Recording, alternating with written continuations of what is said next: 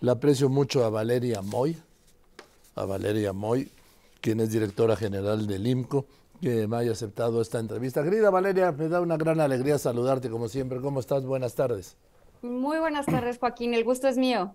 A ver, pues este, no la hacemos en educación a pesar de estar en los momentos estelares de la 4T e inmersos en lo que este gobierno ha llamado la nueva escuela mexicana. No, no, Joaquín, la verdad es que no lo hacemos en educación. Yo creo que este es un rezago que traemos desde hace muchos años en México, pero de verdad parece que no nos damos cuenta de la relevancia. En la prueba PISA 2022, como bien lo mencionabas, estamos 126 puntos abajo de Japón, que es el país mejor evaluado, pero nada más para poner estas cifras un poquito más en contexto, porque si no, no nos dice nada, estamos 72 puntos por debajo del promedio, o sea, sí estamos del promedio de la OSD.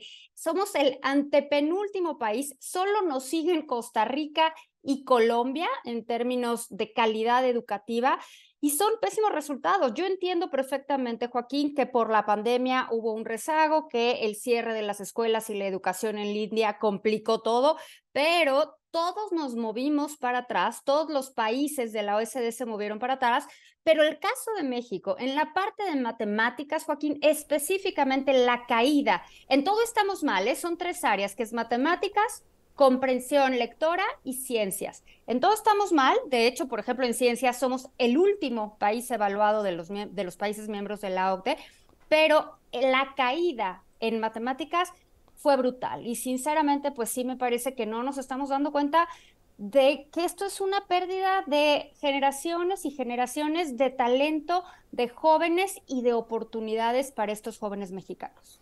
Esto, sí, parte de la pandemia Parte es la tendencia que venimos arrastrando, pero parte es también la política educativa del, actual gobierno. Mira, yo no, o sea, yo creo que evidentemente la pandemia nos afectó y afectó a todos, pero yo no justificaría que es la pandemia en este caso. Sí, la caída para todos fue notoria por la pandemia, pero a mí lo que me parece muy impresionante es que estemos en los últimos lugares, porque si me dijeras, Joaquín, mira, habíamos avanzado en los últimos años y pues fue un retroceso menor por la pandemia, lo entendería, pero eso no es el caso. Sí vemos que estamos en las últimas posiciones en cualquiera de las tres materias evaluadas. Claramente esta administración no es ninguna excepción. En efecto, el caso de matemáticas, que además esta prueba OCDE se enfocó en matemáticas, se levantó en 2022 y se enfocó específicamente en matemáticas porque lo que dice la OSD, y yo creo que con todas razones, los jóvenes, si quieren aprovecharse de esta nueva revolución tecnológica, de esta nueva era industrial, de la programación, de la, de la inteligencia artificial, automatización, necesitan sí o sí saber matemáticas. Pues lo que vemos en el caso de México es que de un plumazo se borraron 20 años, no es que hayan sido 20 años de avance. Y ahí justo me refiero a tu punto. Habíamos avanzado entre 2000 y 2009, habíamos crecido, habíamos ido avanzando de forma lenta, pero sí habíamos ido subiendo y a partir ya de 2018 se ve una caída brutal, brutal en materia de matemáticas, también en lectora y también en ciencias. Pero la caída que más me preocupa en es la caída, ¿eh? La que más me preocupa es la parte de matemáticas. ¿No te preocupa también la capacidad de comprensión de lectura? Me preocupa muchísimo. Lo que pasa es que ahí, y voy a decir algo que va a sonar muy raro, ahí llevamos mal siempre. La caída en matemáticas fue brutal y en comprensión lectora no caímos tanto, pero porque estábamos en muy mal lugar. Y eso, Joaquín, me parece gravísimo, porque algo que es importante decir es que lo que evalúa PISA no estamos evaluando cosas o no está evaluando eh, la OSD cosas demasiado complicadas. Por ejemplo, en la parte de matemáticas es que sepan hacer operaciones aritméticas básicas, sumas, restas, que puedan hacer un tipo de cambio, una división, cosas sencillas. Y en comprensión lectora, justamente lo que mide es que puedas leer un texto y entenderlo, que puedas leer un cuento y explicar de qué se trata el cuento, que puedas leer una noticia y decir de qué se trató esa noticia. Lo que vemos en el caso de México, Joaquín, es que los jóvenes de 15 años pueden leer, pero no entienden lo que leen es una verdadera tragedia del sistema educativo mexicano, tanto público como privado, que tengamos jóvenes de 15 años, adolescentes, que no puedan entender un texto simple que leen en las noticias, en un cuento, en un libro, en alguna red social, simplemente no pueden comprender lo que leen. Tragedia nacional, sin ninguna duda. Pero eso significa que tampoco pueden aprender. Por supuesto que no, no pueden aprender porque si no tienes esa capacidad de juicio, no puedes dilucidar, no puedes pasar de solamente repetir letras, repetir palabras, repetir sílabas, a comprender lo que estás leyendo, pues cómo vas a ser capaz de estructurar ideas, de plasmarlas, de plantearlas, de defenderlas. Es terrible, o sea, lo que estamos viendo en comprensión lectora y lo que estamos viendo en matemáticas. Y bueno, pues regresamos a ciencias, ¿no? La caída en ciencias la caída, o sea, el cambio no fue tan grande, pero porque estamos en último lugar, Joaquín. Entonces ya es, pues, ¿qué tan más bajo puedes caer si estás en último lugar? Entonces sí caímos en ciencias, pero porque estábamos muy mal. Entonces, en cualquiera de las tres áreas, nos podríamos pasar horas hablando del desastre en matemáticas, del desastre en comprensión lectora y del desastre en ciencias y no terminaríamos, Joaquín, porque los datos a mí me parece que son escandalosos. Sí, son escandalosos y si hacemos una proyección a futuro, Mm, va más allá de mi capacidad de, ahora sí, de proyectar y de entender lo que va a ser el desastre educativo. Es que cómo podemos hablar, porque yo escucho todo el día, Joaquín, y seguramente a ti te pasa, pues que estamos hablando del nearshoring y de agregar valor y que vamos a eh, la revolución industrial y ahora viene la inteligencia artificial y es bien importante preparar a la gente preparar a la gente, Joaquín. Estamos viendo que los niños, los jóvenes de 15 años, no pueden sumar, no pueden hacer un tipo, no pueden pasar 15 dólares a pesos, no, incluyendo, por supuesto, que les des la información. O sea, no pueden entender cuando van a una tienda, hacer una suma de lo que cuestan las cosas, porque no tienen esa comprensión aritmética básica. Sí me parece que estamos pues ya en un nivel eh, muy preocupante. Y luego otra métrica que salió en este resultado de la prueba PISA es que también mide, por ejemplo, los alumnos de excelencia y los alumnos que salen peor en la prueba, peor ubicados en esta prueba. Lo que vimos en el caso de México es que México ya casi no tiene alumnos de excelencia en materia en matemáticas.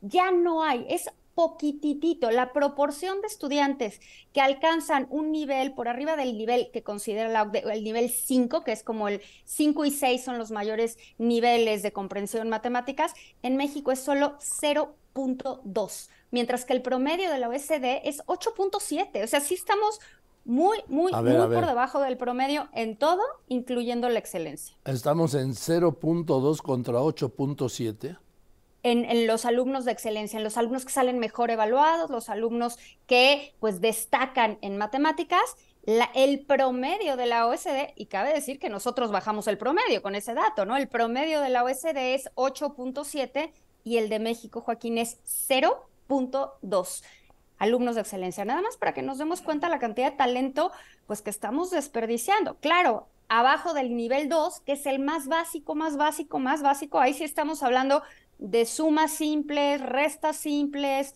operaciones las más básicas posibles que te puedas imaginar.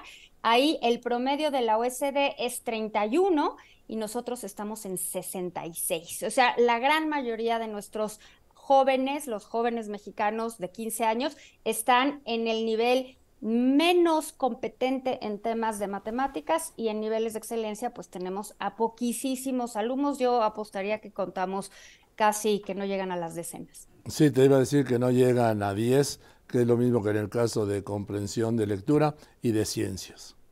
Es una tragedia, Joaquín, porque pues hablamos todo el tiempo de las carreras STEM, de que hay que preparar a los jóvenes, pero se queda únicamente en el discurso, ¿no?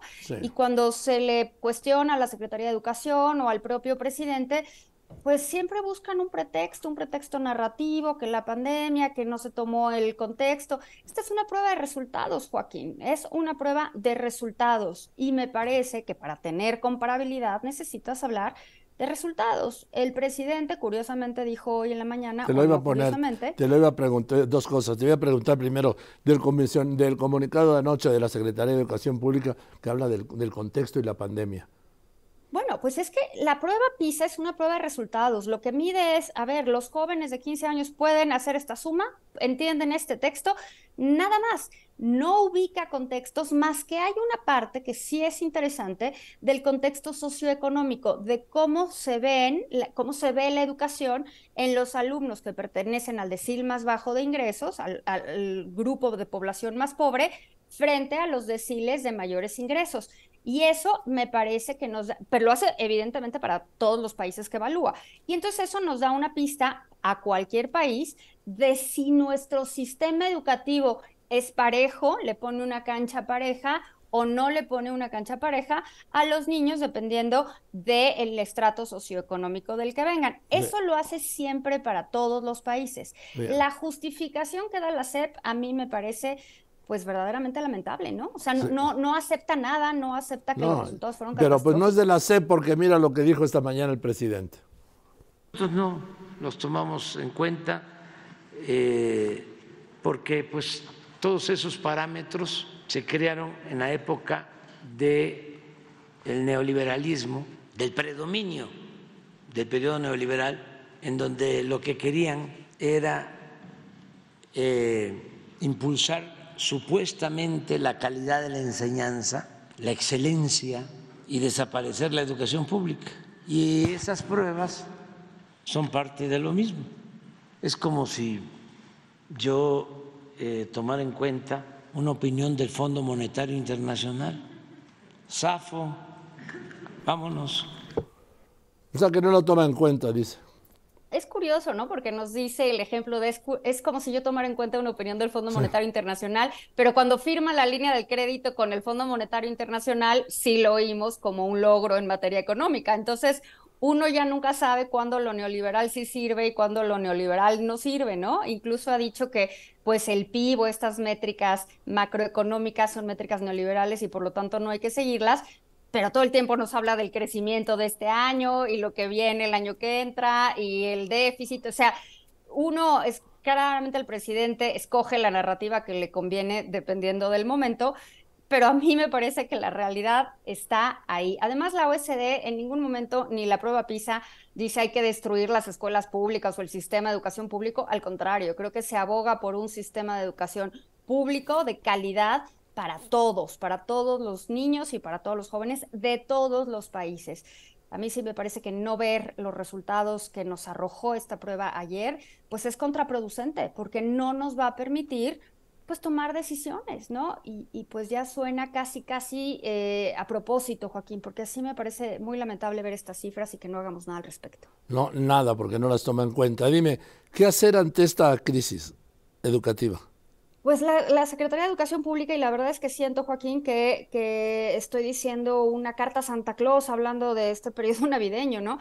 Pero estos resultados son para romper con un sistema educativo que no está funcionando, para darnos cuenta de la crisis que hay en temas educativos, para darnos cuenta que no estamos preparando a los jóvenes y sí tendríamos que romper eso. Ojalá las, las candidatas o los candidatos que se vayan sumando sí sean capaces de leer estas cifras, sí sean capaces de darse cuenta del problemón en el que está México y que hagamos algo para resolverlo, que no se va a, no se va a resolver en un año ni en dos. Estos son temas más complejos, pero hay que decir, Joaquín, que hay países que lo han hecho y lo han hecho de forma extraordinaria, ¿no? Hay países que nos han marcado la pauta, que nos han rebasado y ni siquiera han hecho un gran tema de ello, ¿no? Y me parece que hay muchísimas lecciones por aprender y me parece también que los padres de familia tendríamos que exigir más, porque los padres de familia somos demasiado complacientes en términos de resultados académicos que, pues al final del día, revientan o reventarán en pocas oportunidades para nuestros hijos.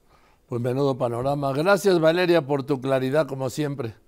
Al contrario, Joaquín, muchísimas gracias a ti por el espacio. Te mando un abrazo, Valeria Moy, ¿sí? Valeria Moy, directora general del IMCO.